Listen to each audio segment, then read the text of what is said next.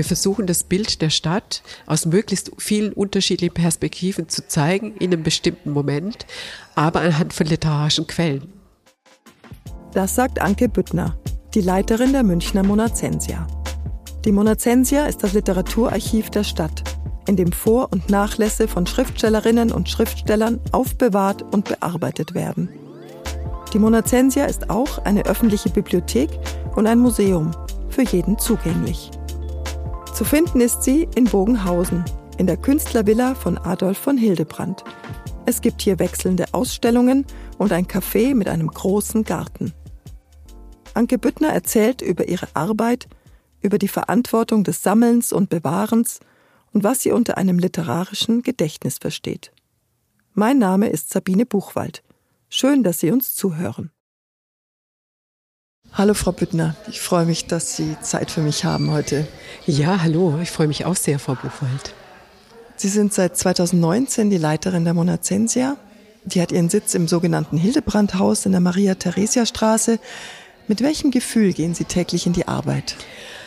Mit einem sehr guten Gefühl. Also ich gehe genauso gut rein in die Arbeit, in die Monazensia, wie am Abend wieder raus und nach Hause, weil äh, der Ort so lebendig ist und wir so gestalten können. Genau, wir, wir, gestalten jetzt nicht nur irgendwie quasi unsere eigene Arbeit, sondern wir arbeiten jetzt am literarischen Gedächtnis der Stadt. Das ist schon mal eine große und sehr schöne Aufgabe. Und gleichzeitig arbeiten wir aber im Team für das Gute. ja. Der Bildhauer Adolf Hildebrand hat in diesem Haus, in dem wir gerade sind, mhm. in dem die Mona Sensia ihren Sitz hat, ab 1898 gewohnt und gearbeitet. Hildebrand war seinerzeit sehr renommiert. Von ihm stammt zum Beispiel der Wittelsbacher Brunnen in München. Die Lage der Villa in Bogenhausen am Isarhochufer ist allerschönstes München. Ist das auch ein guter Ort für die Monazensia? Da gibt es ganz viele Antworten drauf. Also der Ort ist wunderbar und wunderschön. Er ist verträumt, er ist gleichzeitig pulsierend, dadurch, dass so viele Künstler und Künstlerinnen hier arbeiten, dass man so vielen Menschen begegnet, die was tun. Es ist ein ganz spannender Ort, weil es die einzige offene Villa in der Maria-Theresia-Straße ist. Wir sind umgeben von sehr, sehr reichen Menschen. Wir äh, haben uns eigentlich zum Thema oder zum Ziel gesetzt, dass wir einfach diesen, diesen Ort öffnen und einfach auch irgendwie für die breite, für das breite Publikum öffnen und begehbar machen und so irgendwie Lust auf Literatur machen. Es gibt ja auch ein tolles Café hier. Man kann einfach kommen und Kaffee trinken, Kuchen essen. Ja.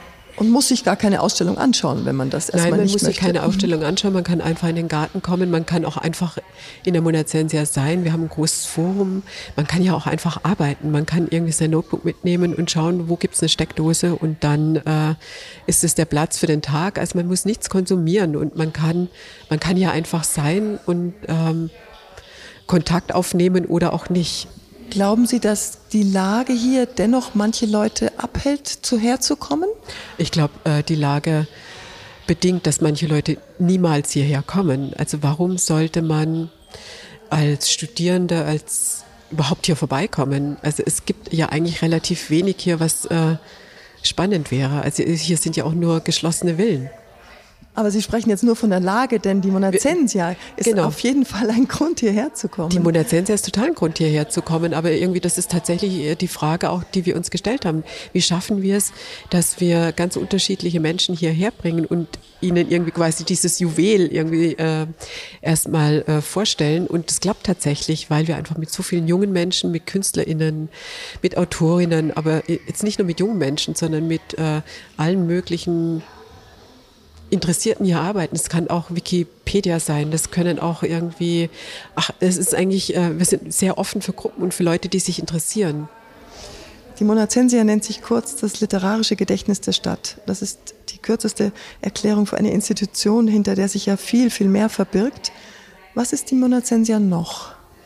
Also die Monazensia ist auf jeden Fall ein offenes Haus, ein Ort, an dem man sich trifft und gemeinsam arbeitet und denkt, vor allem auch und diskutiert. Die Monazensia ist ein Museum, also wir haben hier äh, immer eine Sonderausstellung und immer eine Dauerausstellung. Die Monazensia ist eine Forschungsbibliothek, in der man arbeiten kann, in der man einfach mit dem Stadtbibliotheksausweis auch ausleihen kann. Man braucht aber gar keinen Ausweis, man kann einfach so kommen und hier arbeiten. Die Monazensia ist äh, zudem ein Literaturarchiv. Also das heißt, wir haben Vor- und Nachlässe von Münchner Autoren und Autorinnen, von Volkssängerinnen und unterschiedlichen Künstler und Künstlerinnen, auch von Veranstaltungsreihen etc. Genau, und ist natürlich auch ein Veranstaltungsort und äh, die Monazense ist auch ein authentischer Erinnerungsort, weil die Villa nicht nur Adolf von Hildebrand gehört hat, sondern auch Elisabeth Braun, die von den Nationalsozialistinnen umgebracht wurde und ähm, deren äh, Andenken wir hier auch bewahren und vermitteln. Um ein Haar gäbe es ja die Villa auch gar nicht. Sie sollte ja eigentlich abgerissen werden in den, ja. das war in den 70er Jahren ja. des letzten Jahrhunderts. Genau. Eigentlich ist es ein, ein großer Glücksfall, dass es ja. nicht passiert ist. Es ist ja viel in München abgerissen worden, ja, genau. was man heute bedauert. Ja, genau. Also das ist, äh, sehr spannend. Unsere nächste Dauerausstellung, jetzt ist ja noch das Literarische München zur Zeit von Thomas Mann zu sehen. Aber unsere nächste Dauerausstellung wird sich tatsächlich auch der Monazensia nochmal auf eine andere Art und Weise widmen. Und zwar wird sie die Biografie des Hildebrandhauses erzählen, weil hier um die Monazensia rum oder um das Hildebrandhaus herum ja ganz viele unterschiedliche Orte und Personen gewohnt haben. Also es gibt äh, Opfer, sehr viele Opfer, die hier gelebt haben. Es gab hier unterschiedliche Judenhäuser auch. Also sogenannte Judenhäuser. Es gab äh, sehr viele Profiteure und Profiteurinnen rund um die Monazense und es gab auch Repräsentantinnen des NS-Regimes. Und all das kann man irgendwie sehr schön an der Geschichte des Hauses auch erzählen. Also alle, die drumherum waren, haben im Prinzip mit unterschiedlichen Vertreterinnen hier auch gelebt. Aber wir erzählen die Geschichte von der Prinzregentenzeit, wo sie erbaut wurde. Sie hatten irgendwie Adolf von Hildebrand schon erwähnt. Eigentlich bis heute. Und wir erzählen irgendwie quasi die Geschichte von der Künstlervilla, die äh, sozusagen in einer Zeit entstanden ist, wo es den Geniekult gab, wo es die Künstlerfürsten gab, hin zu der äh, Monazense, die sie heute ist, die wir als Künstlerinnenvilla und als demokratischen Ort definieren. Und es wird ganz spannend sein, das sozusagen irgendwie das Äußere und das Innere zu verbinden und auch da sehr kritisch nochmal zu schauen, was, was ist eigentlich verdrängt worden, was sieht man heute gar nicht mehr. Das ist, was Sie planen ja. für 2024. 2024. Wir sitzen jetzt gerade in diesem Raum ist eine Dauerausstellung über das literarische München zur Zeit von Thomas Mann ja. zu sehen. Also wer das noch nicht gesehen hat oder noch einmal hierher kommen möchte, muss sich ein bisschen beeilen. Ja, ja wir sitzen hier mittendrin und ich blicke gerade auf zwei Schreibtische. Der eine Schreibtisch ist von Oskar Maria Graf ja. und der andere von Frank, Frank Wedekind. Frank Wedekind. Genau. Was gibt es hier noch zu sehen, was Ihnen besonders gut gefällt? Was ja es dann nicht mehr zu sehen gibt, erst für eine Was Weile. es dann nicht mehr zu sehen gibt.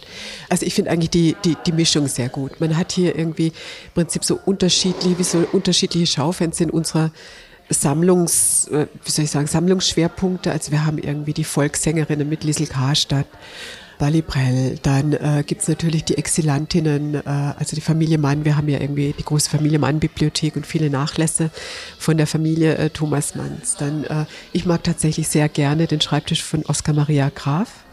Er kommt aus New York und an diesem Schreibtisch hat er äh, das Leben meiner Mutter geschrieben. Und äh, ich mag ihn deshalb so gern, weil es einfach gefühlt so ein kleiner Schreibtisch ist für so einen riesigen Mann auch noch mit irgendwie diesen Zettelchen. Er muss sich eigentlich ständig die Knie angehauen Ja, wahrscheinlich. Ja, das war schon irgendwie auch eine, eine, Spezialanfertigung für ihn. Da konnte er irgendwie die, Schrei die Schreibmaschine so rein versenken. Aber trotzdem, ich finde es irgendwie sehr, äh, ja, auch so bezeichnet, wie die Dimensionen waren. Also irgendwie alles, früher war einfach alles so viel kleiner und jetzt ist alles so groß.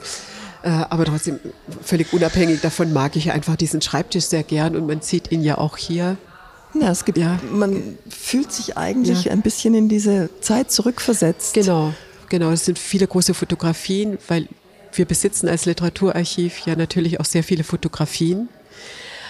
Die zeigen wir natürlich sehr gerne. Und man kann das übrigens, wenn man es nicht hierher schafft, man kann auch viel im Netz sehen. Wir unter monazensia.org haben wir auch viel äh, digitale Magazine und auch viel, viele Auftragsarbeiten, die wir an Wissenschaftler, Wissenschaftlerinnen vergeben oder auch an Autorinnen, die äh, jetzt aus heutiger Perspektive über bestimmte Themen, bestimmte Personen, aber auch um äh, Dinge, die uns eigentlich fehlen, schreiben. Und äh, im Prinzip ist es eine ganz gute, wie soll ich sagen, Verbindung von dem Ort hier, wie man ihn hier erlebt und sozusagen einfach so einer digitalen Weitererzählung des mhm. Ortes. Also wer es nicht schafft. Auf der Webseite der Monazensia, also im Netz, gibt es einen neuen, wie ich finde, sehr gelungenen Imagefilm Da heißt es unter anderem, ein wichtiges Ziel der Monacensia ist, vergessene SchriftstellerInnen und ihre Perspektiven wiederzufinden.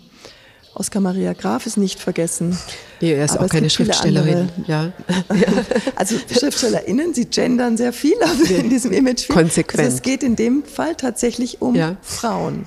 Ja, es geht uns schon um Frauen. Also wir haben hier quasi eine ganz große, wie soll ich sagen, ein Forschungsfeld uns äh, vorgenommen, das wir auch benannt haben, nämlich Female Heritage, Hashtag Female Heritage, weil wir einfach festgestellt haben, dass äh, das Literaturarchiv einfach äh, sehr männlich dominiert ist auf der einen Seite und natürlich auch ganz bestimmte gesellschaftliche Schichten abbildet. Und selbst wenn wir Vor- Nachlässe haben, die sich jetzt nicht im Bildungsbürgertum oder im bewegen, sage ich jetzt mal, das ist wirklich sehr plakativ, äh, während die Fragen irgendwie, äh, die mit Armut äh, zu tun haben, die man auch in der Literatur findet, einfach ganz selten gestellt. Und also das war die, die eine Überlegung, wer fehlt uns eigentlich? Dann die andere Überlegung war, ähm, warum ist es so? Warum sind manche Menschen und manche Themen einfach völlig verschwunden? Wer hat es getan und wer bestimmt es überhaupt? Und dann äh, die, die andere Frage, die wir uns gestellt haben, war, was tragen wir eigentlich jetzt noch mit unserer Sammlungstätigkeit heute dazu bei, dass bestimmte Gruppen einfach nicht wahrgenommen werden. Also wir, wir schaffen ja das literarische Gedächtnis der Stadt. Das heißt, wir machen das aktiv jetzt. Und wir können ja aus jetziger Perspektive auch sehen, was wurde in der Vergangenheit vergessen oder eben verdrängt oder vernichtet. Wir haben gerade über Elisabeth Braun gesprochen und äh, haben uns das einfach sehr konsequent vorgenommen, irgendwie diese Lücken, die wir da entdecken, zu füllen, zu hinterfragen und äh, auch den Kanon, den wir ja selber irgendwie erstellen, irgendwie zu hinterfragen und einfach nicht mehr so weiter zu produzieren. Also wir mhm. machen ja auch sehr, sehr viel Literaturvermittlung, sei es jetzt über irgendwie die äh, Ausstellung, sei es über unsere Veranstaltung. Wir machen auch viel Schulprogramm. Wir machen auch viel äh, Programm für ältere Menschen. Auch das ist ja Literaturvermittlung. Ja, äh, Apropos Lücken, Frau Büttner, ja. wie schaffen Sie es denn, diese Lücken zu füllen? Das ist eine äh, extrem wichtige Frage. Das ist überhaupt nicht leicht und ich glaube auch nicht, dass uns das gelingen wird. Also vollständig, aber wir, wir konzentrieren uns jetzt eben auf Female Heritage zurzeit und äh, verbinden uns einfach mit anderen Museen, mit anderen Sammlungen, mit anderen Archiven und versuchen irgendwie rauszukriegen, was habt ihr, was haben wir? Was sind in euren äh, Sammlungen verstreut? Ja, welche Dokumente kann man da finden, die eigentlich irgendwie nach München weisen? Oder wir laden irgendwie wirklich ganz gezielt über Themen ein, zu suchen. Und äh, wir haben einfach aufgegeben, irgendwie diesen, diesen Deutungsanspruch oder diese Deutungshoheit, die Sammlungen und Museen ganz oft haben. Und sagen, wir wissen es auch nicht. Und bitte irgendwie, äh, wer eine Idee hat, wer jemand findet, kommt zu uns. Wir setzen irgendwie ganz bewusst Forschungsimpulse, also mit Female Heritage, jetzt auch mit der äh, Freileben-Ausstellung, mit der Frauen der Bohem-Ausstellung. Da ist eine Autorin dabei, Margarete Beutler, die ist völlig unbekannt. Äh, da haben wir wirklich den Nachlass äh, noch auf dem Dachboden äh, der Familie mehr oder weniger erschlossen. Und das ist einfach ganz wichtig, auch für junge Wissenschaftler und Wissenschaftlerinnen, aber auch Autoren und Autoren, einfach dieses Feld erstmal zu öffnen, dieses Denkfeld um sich irgendwie mit den Themen zu beschäftigen. Und das funktioniert wahnsinnig gut. Also irgendwie äh, die Leute kommen, es entstehen irgendwie Abschlussarbeiten, es entstehen Texte, es entstehen journalistische Berichte überall im deutschsprachigen Raum und es kommt viel zurück und wir bekommen viele neue Nachlässe oder mhm. Ergänzungen. Oder wir haben jetzt auch angefangen, erstmal in unseren eigenen äh, Vor- und Nachlässen zu gucken, meistens nicht Vorlässe, Nachlässe, Entschuldigung, wo sind denn da überhaupt Spuren von Frauen? Mhm. Und ganz oft wurden irgendwie Frauennachlässe einfach äh, auseinandergenommen. Die wurden, die Briefe wurden zu den vermeintlich wichtigeren Ehemännern gepackt, sodass man diese Spuren gar nicht mehr finden kann. Mhm. Dass es gar kein, dass es die Frauen als Person eigentlich gar nicht mehr gibt. Und wir versuchen das jetzt wieder zusammenzusetzen. Also es sind ganz unterschiedliche Strömungen. Und man kann vielleicht so sagen, also wir, wir sind auf Abenteuerreise. Äh, wir arbeiten auf der einen Seite mit einem großen Feld von oder mit einer großen Gruppe von äh, LaienforscherInnen, die sich jetzt zum Beispiel auch über Wikipedia ja auch formieren, die große Lust haben, was zu finden oder schon sehr, sehr spezielle Expertisen haben, die sich an uns wenden. Wir arbeiten irgendwie aber auch mit Wissenschaftler und Wissenschaftlerinnen und versuchen das einfach zusammenzutragen und auch Dinge sichtbar zu machen, die vielleicht woanders liegen und mit München zu tun haben, wo wir sagen, wir bringen uns einfach im Netz zusammen. Wir müssen nicht alles besitzen, aber man muss die Dinge sehen. Das heißt, das ist schon eine neue Art zusammenzuarbeiten, die ja. es vor zehn Jahren wahrscheinlich so noch nicht gab. Nee, wir haben auch einen, einen Namen dafür gefunden. Wir betreiben kuratorische Feldforschung. Also weil wir irgendwie sozusagen ins Feld gehen und mhm. äh, wir haben natürlich einen Plan und wir haben natürlich ein bestimmtes Ziel, eben jetzt Female Heritage oder auch natürlich auch irgendwie, äh, was für uns auch ganz wichtig ist, ist zum Beispiel fremdsprachiges Schreiben in München oder migrantisches Schreiben in München irgendwie sichtbar zu machen. Einfach äh, auch zu ermutigen, äh, Autoren, Autoren, die jetzt in ganz anderen Sprachen schreiben und sich gar nicht berufen fühlen oder gar nicht glauben, dass sie hier irgendwie ihren Platz finden könnten, äh, zu ermutigen. Mhm. Natürlich, wenn ihr in München lebt und in München schreibt, seid ihr natürlich irgendwie äh, ein Fall für unsere Bibliothek oder also Genau, also und nachdem wir ja nicht äh, den alten Fehler begehen wollen und irgendwie ständig bestimmen, was gehört jetzt da rein in diesen Kanon und was nicht, äh, arbeiten wir einfach auch mit Communities zusammen. Das heißt, Sie sind total offen. Wir sind sehr, sehr Alles, offen. Was ja. kommt, was auf Sie, genau. auf Sie zukommt. Genau. Sie haben vorhin erzählt, dass Sie sehr viele Nachlässe angeboten bekommen. Ja. Wie viel haben Sie in etwa? Wir haben über 300, genau. Und das ist auch nochmal. Und sind, sind die auch schon bearbeitet? Die sind nicht alle bearbeitet. Vieles ist auch nicht erschlossen, weil es, äh, man kann sich nicht vorstellen, wie viel Arbeit das ist, so einen Nachlass zu erschließen. Aber vielleicht nochmal zu dem Punkt, zu der Offenheit. Wir sind wahnsinnig offen. Aber wir sind natürlich auch beschränkt. Also wir, wir können, wir sind, wir haben Außendepots, aber wir sind natürlich auch in unserem Platz beschränkt, was wir alles sammeln können. Und äh, viele Leute glauben auch, weil wir jetzt irgendwie das Münchnerische sammeln, wir nehmen jetzt irgendwie keine Ahnung, das gesamte Bücherregal von äh, dem Großvater, der Großmutter, die gerade gestorben sind. Und das ist so wichtig. Das tun wir natürlich nicht. Also weil wir, unsere Bibliothek hat unheimlich viele Bücher, unheimlich viel Literatur. Und wir müssen natürlich auch da eine Auswahl treffen. Auch das Literaturarchiv äh, nimmt natürlich nicht alles, sondern wir müssen da auch schauen, ist die Person wirklich wichtig, ist die wirklich äh, stilbildend, soweit man das jetzt in der Gegenwart sagen kann, irgendwie für München, äh, sind es Netzwerke, die für die Forschung interessant sind. Also wir müssen eine Auswahl treffen, aber wir sind jetzt erstmal in unserer, wie soll ich sagen, in unserer Sammlungshaltung sehr, sehr offen. Und äh, nachdem das wirklich ein Prozess ist, sind wir auch gerade dabei, das wirklich auch zu formulieren. Also wie wir uns verändert haben und wie wir irgendwie die Stadt anders in den Blick nehmen und vielleicht nochmal so viel zu diesem literarischen Gedächtnis der Stadt also man kann das ja unterschiedlich interpretieren. Man kann jetzt sagen, wir sind das literarische Gedächtnis und äh, sehen das versäult. Wir sammeln irgendwie äh, ganz wichtige Autoren und Autorinnen und sammeln das an einzelnen Personen.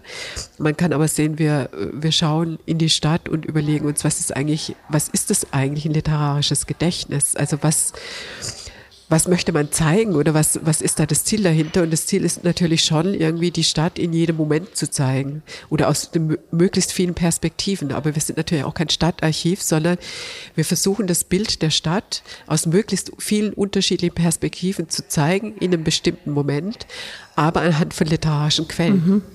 Also Sie haben jetzt gerade ein gutes Stichwort gegeben, Sie sind kein Stadtarchiv. Nein. Sie arbeiten aber mit dem Münchner Stadtarchiv, das es ja auch gibt. Ja, und es gibt das Stadtmuseum noch genau. eng zusammen. Ja, genau. Also wir sind sehr gute Kollegen, wir arbeiten sehr, sehr gut zusammen und das Stadtarchiv orientiert sich ja viel stärker an Verwaltungsakten oder so. Und, äh, mhm. äh, also wir, wir sammeln jetzt nicht, wir sammeln keine Verwaltungsakte mhm. oder äh, Stadtpläne oder so. Ja. Aber letztlich alles, was verschriftlicht ist.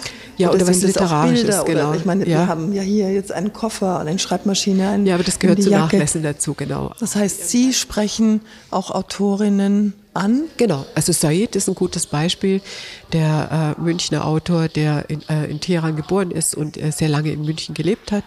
Mit dem hatten wir schon vor seinem Tod äh, einige Gespräche geführt, was denn mit seinem, äh, mit seinem Nachlass mal passiert.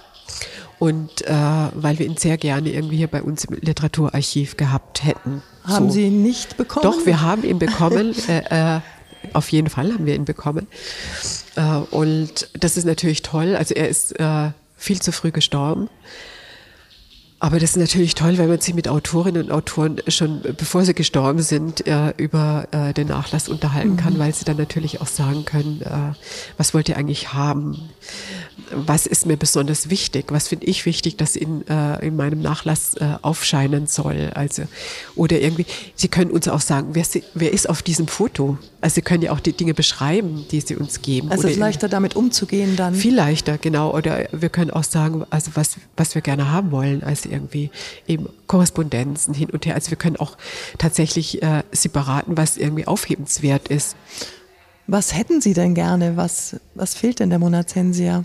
Was der Monazensia noch fehlt, oh, das ist eine, äh, da muss ich mich jetzt wirklich stark konzentrieren, damit ich da jetzt sofort so ein also ich denke zum Beispiel an Karl Valentin. Es gibt natürlich auch das ja. Karl Valentin Museum, ja. aber also was äh, ich, kann das gar nicht so rückwärtsgewandt sagen, sondern also was wir wirklich gerne hätten, wären wirklich äh, tatsächlich Nachlässe, die einfach irgendwie äh, auch vielleicht ein ärmeres München nochmal zeigen, also ein literarisches. Es, ist, es müssen jetzt auch gar nicht die Sachen sein, die immer so großartig veröffentlicht sind. Wir hätten gerne schöne Verlagsnachlässe, die auch nochmal irgendwie die Münchner Szene. München ist ja auch eine Verlagsstadt. Verlagsstadt, genau. Letztlich, also wir haben jetzt tatsächlich das Blumenbar-Archiv gekriegt, was, was wir ganz toll fanden.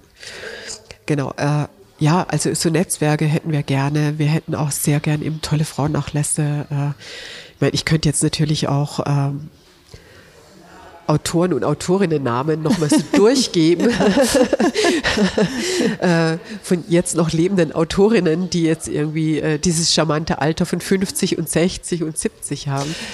Ist es äh, denn nicht auch ein nicht. bisschen, genau, ist es denn nicht auch ein bisschen ähm, schwierig, auf Menschen, die jetzt eben so 50, 60, 70 sind, ja. zuzugehen und sagen, hm, du bist jetzt in dem letzten Drittel deines ja. Lebens, hast du schon ja. mal über dein Erbe nachgedacht? Ja, genau. Ähm, das ist ja schon auch eine heikle Frage. das ist eine total heikle Frage und tatsächlich ist es so, dass wir äh, auf eine Art auch äh, Psychologinnen sind und Sozialpädagoginnen. Äh, in, in solchen Fällen. Natürlich ist es total heikel, aber viele AutorInnen haben ja auch äh, ja, das dringende Bedürfnis, tatsächlich, dass ihr Werk nicht kaputt geht. Und Sie wissen, wir, wir leben in einer unglaublich reichen Stadt und AutorInnen zählen jetzt nicht unbedingt irgendwie zur reichsten äh, Bevölkerungsgruppe hier in München. Das heißt, irgendwie viele, viele Autorinnen und Künstlerinnen leben in kleinen Wohnungen und der Platz ist endlich oder wollen irgendwie ihren Kindern oder ihren Erben und Erbinnen auch äh, gar nicht antun, dass sie das alles auseinandersortieren müssen. Und äh, es, äh, es geht ihnen wirklich um einen guten Platz für ihr Werk. Und deshalb ist es oft eigentlich ganz gut, darüber zu reden und auch darüber zu reden, bevor man irgendwie vielleicht in eine missliche gesundheitliche mhm. Situation mhm. kommt. Was trotzdem auch sehr spannend ist oder irgendwie viel, viel Fingerspitzengefühl bedarf, äh, ist tatsächlich, wenn man diesen ersten Schritt mal getan hat und irgendwie darüber spricht, oder darüber äh, gesprochen hat, dass irgendwie quasi so ein Vorlass zu uns kommt und sich die Autoren und Autorinnen dann anfangen davon zu trennen und dann tatsächlich damit zu beschäftigen, oh Gott, äh, ich bin jetzt eher in so einem letzten Lebensdrittel vielleicht oder irgendwie brauche ich das eigentlich noch oder selber dann anfangen, sich von bestimmten Sachen zu lösen oder dann eben gerade nicht zu lösen oder darüber nachzudenken, irgendwie, was steht da eigentlich drin?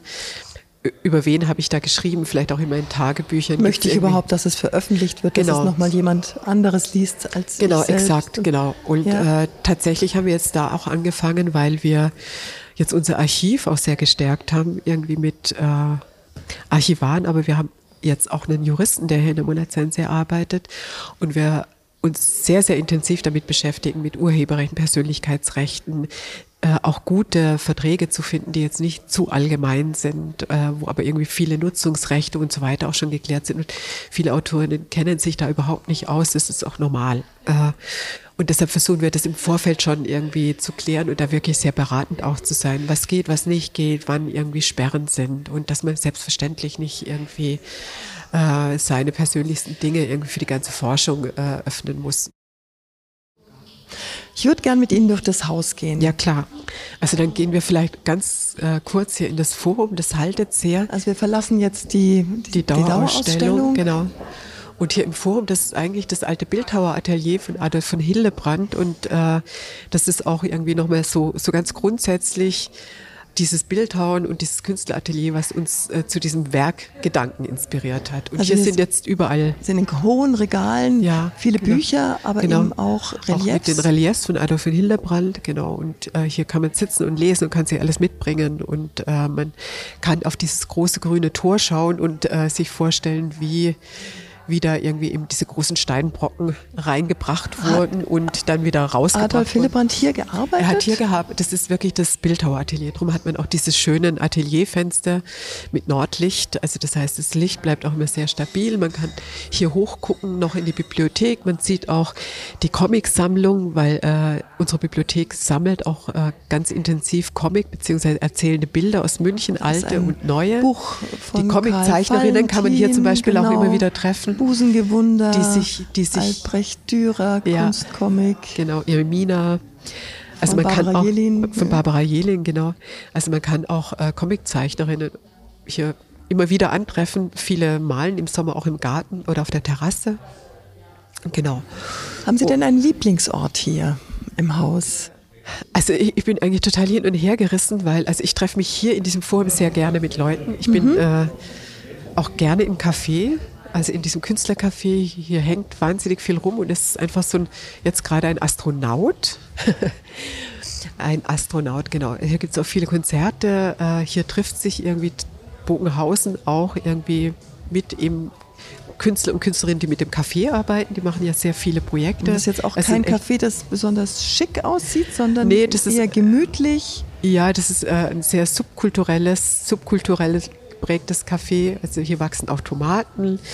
Äh, es gibt ganz unterschiedliche Dinge hier auch im Sommer. Das ist ganz lustig. Es zieht sich auch vor die Villa. Und man trifft hier einfach sehr spannende Leute. Also irgendwie aus aller Welt tatsächlich mittlerweile kommen irgendwie sehr, sehr viele Leute äh, in das Café, die hier Musik spielen. Die kommen aus Argentinien, aus Japan. Also wir sind so, so ein Insta-Hotspot. Äh, jetzt aber gar nicht nur wegen den Bildern, die man auf Insta sieht, sondern weil hier sich so viele Leute einfach treffen. Genau. Wo wollen wir hingehen? Ins Lit- Literaturarchiv? Jetzt, jetzt gehen wir vielleicht einfach mal die Wendeltreppe hoch, oder? Ist alles sehr offen und gut, wir sind jetzt am Vormittag. Es ist noch nicht besonders voll, aber tatsächlich, Entschuldigung. Ja. tatsächlich gibt es einige Leute, die hier sitzen und sich unterhalten schon Ja. und Kuchen essen und Sandwiches. Ja. Ja, wichtig ist uns auch, dass nichts Eintritt kostet. Das ist wirklich ein sehr, sehr offenes Haus.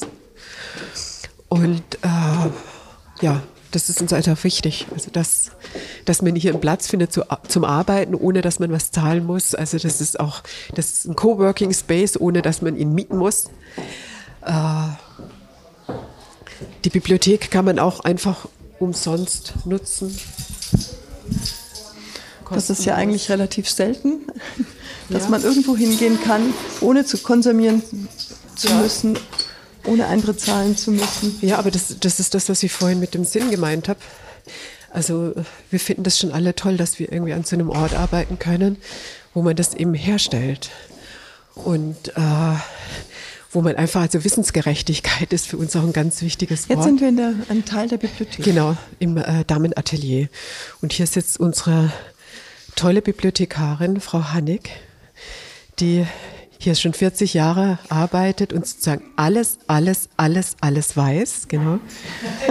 Und äh, das ist tatsächlich auch ganz wichtig, äh, dass wir hier Ansprechpartnerinnen haben, die die Leute auch wirklich beraten. Also äh, die sich auseinandersetzen, die auch alles kennen, die wissen, wer was geschrieben hat. Wenn die Autoren, Autorinnen kommen, suchen sie ja oft auch selber in den Regalen, äh, die auch ganz viel Geschichte kennen und ähm, Eben, also wir sind alle ansprechbar, man bekommt einfach ganz viel Informationen und wie gesagt, gerne und es kostet nichts. Und das ist uns gerade vor dem Hintergrund dieser Wissensgerechtigkeit total wichtig, weil neben den Lücken ist uns auch Klassismus als Thema sehr wichtig, weil wir einfach ja nicht dafür stehen, dass man, nur weil man arm ist, äh, keine keine Zugänge zu einem schönen Ort, wie der hier eben auch ist oder auch zu wissen hat. Ja. Wir stehen jetzt vor der Bibliothek der Familie Mann. Ja, genau. Also hier sind Treten hier über die Schwelle. Genau, hier sind ganz viele, Fischgrätparkett überall. ganz viele Werke von der Familie Mann. Also quasi hier die Tagebücher, die Sekundärliteratur zu Thomas Mann oder eben hier auch äh, von der Familie, also irgendwie Golo Mann, Mo- Monika Mann, Elisabeth Mann, Michael und Friedo Mann, äh, kann man einfach hier, hier ausleihen oder irgendwie hier einfach lesen. es ist nur ein Bruchteil, was, was wir besitzen, was hier aufgestellt ist. Also einige Sachen sind ausgeliehen oder wir haben einfach auch irgendwie große Magazine. Wo genau, ja. das wollte ich vorhin schon fragen. Wo sind denn all die Sachen, von denen Sie vorhin gesprochen haben? Wo, wo, ist unser Bauch, wo meinen Sie? ist der Bauch? Wo ja. ist unser Bauch? Also der Bauch ist tatsächlich äh, teilweise unterm Haus. Also da haben wir ein Magazin, aber wir haben auch Außenmagazine, genau, mhm. wo äh, die Dinge gelagert sind. Ja. Ja, ich hatte Sie vorhin nach Ihrem Lieblingsort gefragt ja. oder einem Ort, wo Sie ja. gerne sind. Ähm, ist der hier in der Nähe? Also die Bibliothek ist natürlich immer ein toller Ort und äh, hier haben wir jetzt gerade auch ein bisschen aufgerüstet weil wir einen ganz großen Arbeitstisch hier reingestellt haben. Mit vielen Steckdosen? Mit vielen Laptops. Steckdosen, genau. Steckdose ist immer super wichtig und ähm, das ist deshalb auch schön. Also ich habe wirklich keinen einzigen Lieblingsort, sondern also gerade bei diesem Schreibtisch freue ich mich einfach, wenn ich vorbeigehe, weil das ist eigentlich unser Besprechungstisch gewesen, irgendwie in unserem Aquarium oben. Und wir sind jetzt einfach, wir haben äh, viel, viel Veränderung oder viel äh, ja, einfach, wir brauchen andere Büroräume, sagen wir es kurz. Und äh, dann haben wir festgestellt, das ist eigentlich ein super toller Raum hier für die Bibliothek und dann können einfach viel, viel mehr Leute hier arbeiten und sowas freut mich einfach. Alles, was Sie jetzt erzählt haben, zeigt ja auch, dass die Monazensia ein Ort ist, an dem sich was bewegt. Nicht? Ja. Sie suchen immer nach neuen Lösungen offensichtlich. Ja, wir suchen nach neuen Lösungen. Zugängen. Wir freuen uns, wenn sie kreativ sind, diese Lösungen und nachhaltig. Also irgendwie, uns ist schon auch wichtig, dass wir irgendwie einen bestimmten Umweltaspekt auch ja, berücksichtigen. Genau. Und ja, das versuchen wir einfach. Also, wir Wo haben Sie denn Ihr Büro? Ja, dann gehen wir jetzt hier mal um die Kurve. Hier treffen wir gerade Frau Schütz. Frau Schütz ist die Kuratorin unserer Ausstellung oder unserer Ausstellungen, muss man sagen. Winkt elegant. Genau, hier ist mein Büro. Da steht Leitung an der Leitung, Tür. ja. Das finde ich lustig. Und auch hier ist ein Relief zu sehen. Auch hier das ist ein Hillebrand. Relief. Das ist von Hillebrand, genau. Ja. Das und ist ein Engel. Ist ein Engel mit einem Kranz. Und äh, also äh, es gibt zwei Kunstwerke, eben diesen Relief-Engel, diesen Gipsengel, äh, sage ich jetzt mal so. Und dann gibt es noch dieses lustige Bild äh, von einem Fotokünstler, äh, der in der hier, dieses hier mit dem Staubsauger, mhm. der unten im Café ausgestellt hat und der diese wahnsinnig witzigen Staubsaugerfotos macht. Und das habe ich mir dann einfach privat gekauft und hier reingestellt. Und wenn ich diesen Raum mal verlasse, dann äh, geht der Mann mit dem Staubsauger mit mir und der Gipsengel bleibt. Ansonsten ist es ein sehr schlichter Raum, sehr ja. schön mit ja. auch hohen Fenstern. Was besonders schön ist, ist der Balkon. Können wir auch mal rausgehen? Weil wir sind ja direkt am Isar-Hochufer, was irgendwie sehr verwunschen ist. Also man sieht, äh, man steht jetzt auf diesem Balkon und schaut irgendwie quasi auf die Grünanlagen und schaut durch die Bäume. Die Villa ist ja von Hildebrand selbst entworfen worden, ja. von Gabriel von, von Seidel dann gebaut baut, worden. Genau.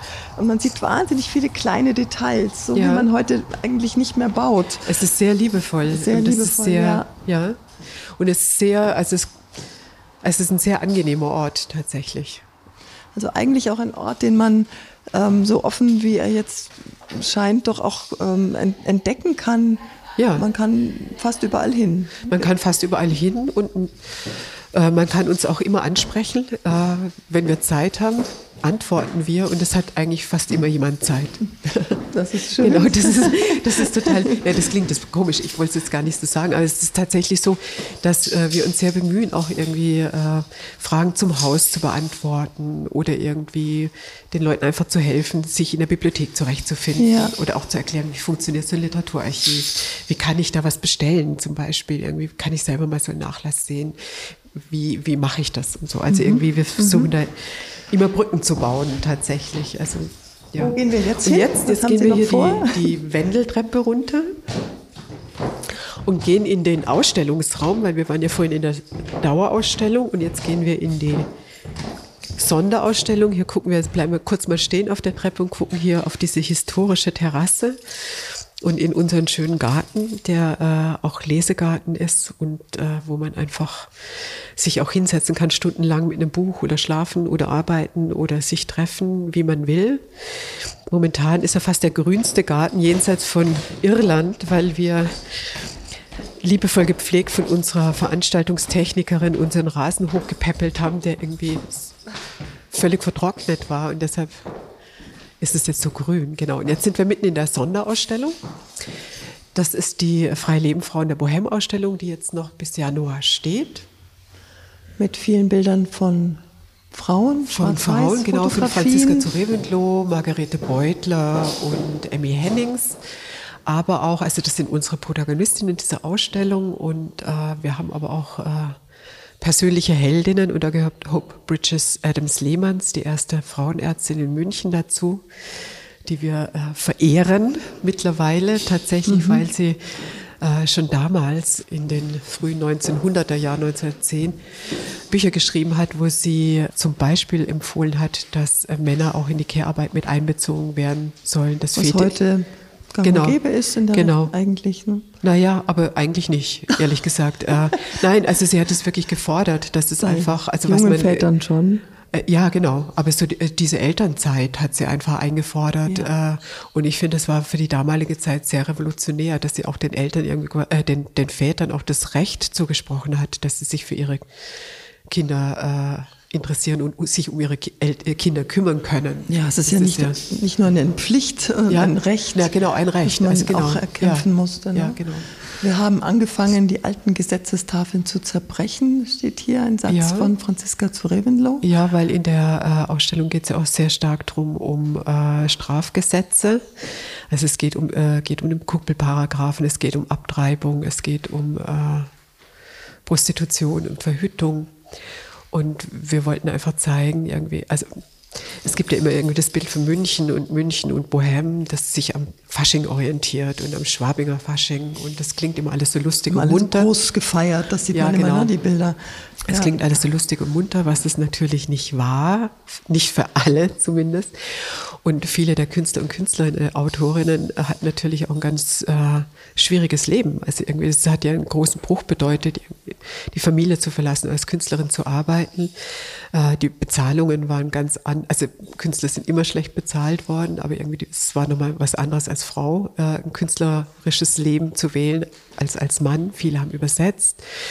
Und äh, jetzt so wie Emmy Hennings oder auch Franziska zu Reventlow äh, haben sich äh, teilweise prostituiert. Und ähm, wir wollten einfach zeigen, dass äh, diese Lebensrealität auch in der Literatur vorkommt. Also dass jetzt nicht nur immer wieder über den gleichen Fasching geschrieben wird, sondern dass diese Frauen als Schriftstellerinnen sehr wohl diese Themen auch in der Literatur äh, dargestellt haben. Und das ist einfach der Kern dieser Ausstellung eigentlich. Mhm. Also was, äh, was ist mir passiert oder was ja, wie sieht einfach äh, ein Leben aus in dieser Zeit aus einer weiblichen Perspektive und wie ist das in Literatur gefasst? Und was Sie hier noch sehen, ist, sind Videos, die Annette Paulmann äh, inszeniert hat und gedreht hat. Die sie hat sich mit den Künstlerinnen beschäftigt und hat äh, hier ihre eigene Regiearbeit uns zur Verfügung gestellt und hat die Texte eingelesen oder einlesen lassen. Es ist nicht nur sie, sondern noch zwei andere Autorinnen. Und äh, das freut uns natürlich besonders, weil wir eine sehr, sehr enge Kooperation auch mit den Münchner Kammerspielen haben. Und das ist eben ein, so ein Teil davon, dass wir eben auch so zusammenarbeiten. Also ja. das ist wirklich, wirklich toll. Also Annette Paulmann hat jetzt auch gerade ein Lena Christ Stück auf die Bühne gebracht und das ist uns ganz wichtig. Und äh, es gibt auch zwei Theaterstücke, also eben das, äh, die bayerischen Suffragetten und eben Anti-War Woman, was sich irgendwie ganz nah auch an unserem Bestand äh, orientiert und was wir sozusagen ja. gemeinsam auf den Weg gebracht haben. Was ich jetzt in der letzten halben Stunde herausgehört habe, ist, dass es für Sie ganz, ganz wichtig ist, mit den Münchner Institutionen zusammenzuarbeiten, ja. ein Netzwerk aufzubauen, ja. das zu verfestigen. Sie haben es ja auch schon aufgebaut. Was möchten Sie weiter in der Zukunft noch vorantreiben? Also tatsächlich ähm, ist das jetzt die, die Wünscht euch was Frage? Also wenn das die Wünscht euch was Frage ist, dann würde ich sagen, äh, ich finde es sehr, sehr wichtig, dass wir äh, das so hinbekommen in den nächsten Jahren, dass wir tatsächlich die analoge und die digitale Welt verbinden können. Das ist ganz schwierig für Institutionen, egal ob staatlich oder städtisch, tatsächlich irgendwie da die Ausstattung zu haben oder irgendwie die Möglichkeiten, die es wirklich braucht. Weil für uns ist es tatsächlich dieses überregionale, diese überregionale Zusammenarbeit und diese äh, Zusammenarbeit auch mit ganz normalen Leuten, die was sehen und was ergänzen wollen oder einfach kommentieren wollen, das ist uns total wichtig. Und wir sind ja nicht nur ein Haus, das jetzt äh, sich mit München beschäftigt. Also wir sind das literarische Gedächtnis der Stadt München. Und das bedeutet ja nicht, wir sind nur München oder nur Bayern. Also weil äh, jeder Autor, jede Autorin, die hier schreibt, beschäftigt sich ja in ihrem Schreiben und Werk mit der Welt. Mit der Welt und jetzt nicht nur äh, mit Berg am Leim oder äh, nicht nur von Berg am Leim bis Pasing oder so. Also mit der Welt und mit sich selbst auch? Ja, genau. Und also auch die, die Themen, die einem selbst betreffen, die sind ja auch in einem bestimmten zeitlichen Kontext zu sehen. Und deshalb brauchen wir natürlich auch intensiv diesen Kontakt in andere Städte. Also wir sind im deutschsprachigen Raum sehr, sehr vernetzt und wir machen, das hatte ich vorhin schon gesagt, unglaublich viele digitale Projekte und haben da irgendwie wirklich den Schwerpunkt auf Inhalte und sozialen Austausch. Man sieht das nur leider überhaupt gar nicht an unserem Auftritt. Und deshalb fände ich, fände ich, das würde ich mir wünschen für die nächsten zwei Jahre, dass wir schaffen, das sozusagen irgendwie quasi noch unserem tatsächlichen Arbeiten anzupassen. Und was ich mir auch sehr wünsche, wir haben äh, ja das Archiv Salamander geschenkt bekommen von Rachel Salamander. Das ist äh, das Archiv der Literaturhandlung. Das ist nicht ihr persönliches Archiv, sondern das äh, Archiv der Literaturhandlung.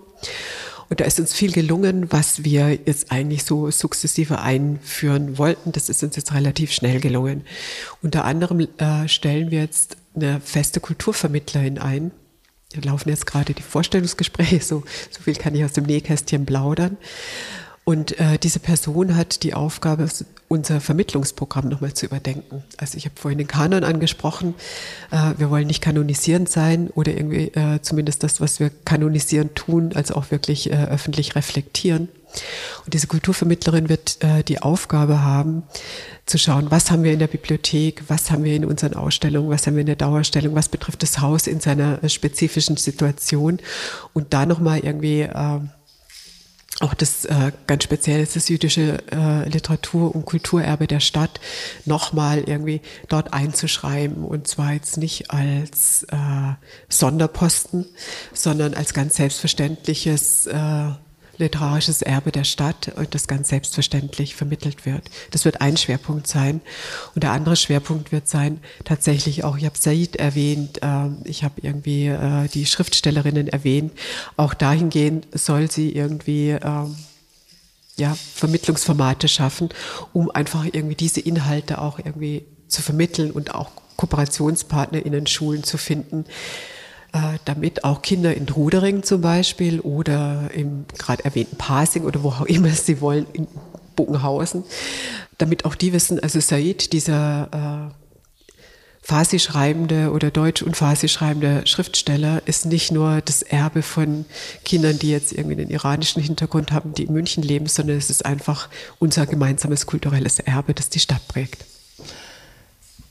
Ein gutes Schlusswort, Frau Büttner. Vielen, vielen Dank, dass Sie sich ja, Zeit gerne, genommen haben. vielen sehr. Dank für den Rundgang hier im Haus. Ähm, ich hoffe, er macht neugierig, hierher zu kommen. Ein erstes Mal oder ein, ein wiederholtes Mal. Alles Gute für Ihre ja. Arbeit weiterhin. Ja, vielen Dank und vielen Dank für den Besuch. Das freut uns natürlich total. Also uns alle. Das war Anke Büttner. Und das war unser Podcast München persönlich. Alle 14 Tage erscheint eine neue Folge. Die bereits veröffentlichten Folgen können Sie unter www.sz.de-podcast abrufen. Vielen Dank fürs Zuhören. Bis zum nächsten Mal.